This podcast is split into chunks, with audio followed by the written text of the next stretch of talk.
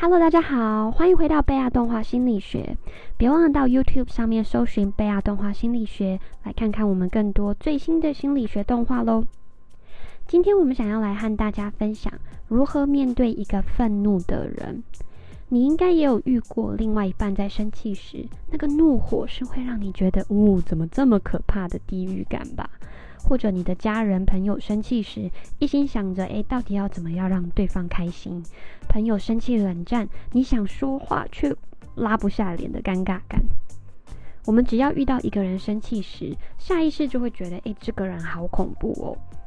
其实，如果以心理学的来方面来看待，越是情绪失控的人，他的内心越伴随着脆弱与无助。你可以想象，人就像是刺猬一般，当感受到危险、害怕受到伤害时，这个无助感会布满全身。再可爱又迷人的刺猬，也都只能竖起防卫的刺。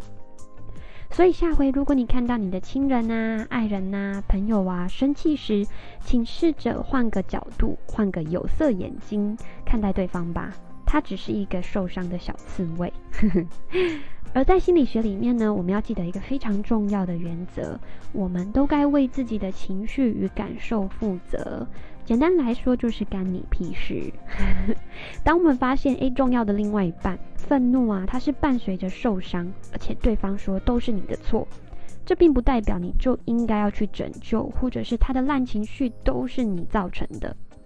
简单来说，自己的情绪要自己照顾，你不用去承担与负责对方的情绪。但是你可以做的是，在下一次对方生气、争吵时，或者是自己生气时，去专注看到，哎，这个愤怒背后的受伤。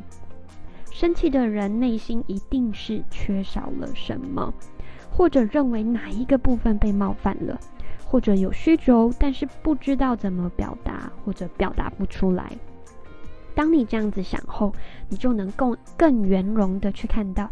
诶，这个生气背后的脆弱，而非与对方或者自己过意不去。所以，下次当你遇到愤怒愤怒的人时，或许可以换个角度去看待对方，他只是一个受伤的人。希望大家喜欢这则小小的心理学动画喽。不对，这次不是动画，这次是我们第一次的心理学的。嗯，podcast，right？所以喜欢我们的话，别忘了按赞、订阅和分享喽！希望下回再遇到大家。Have a nice day。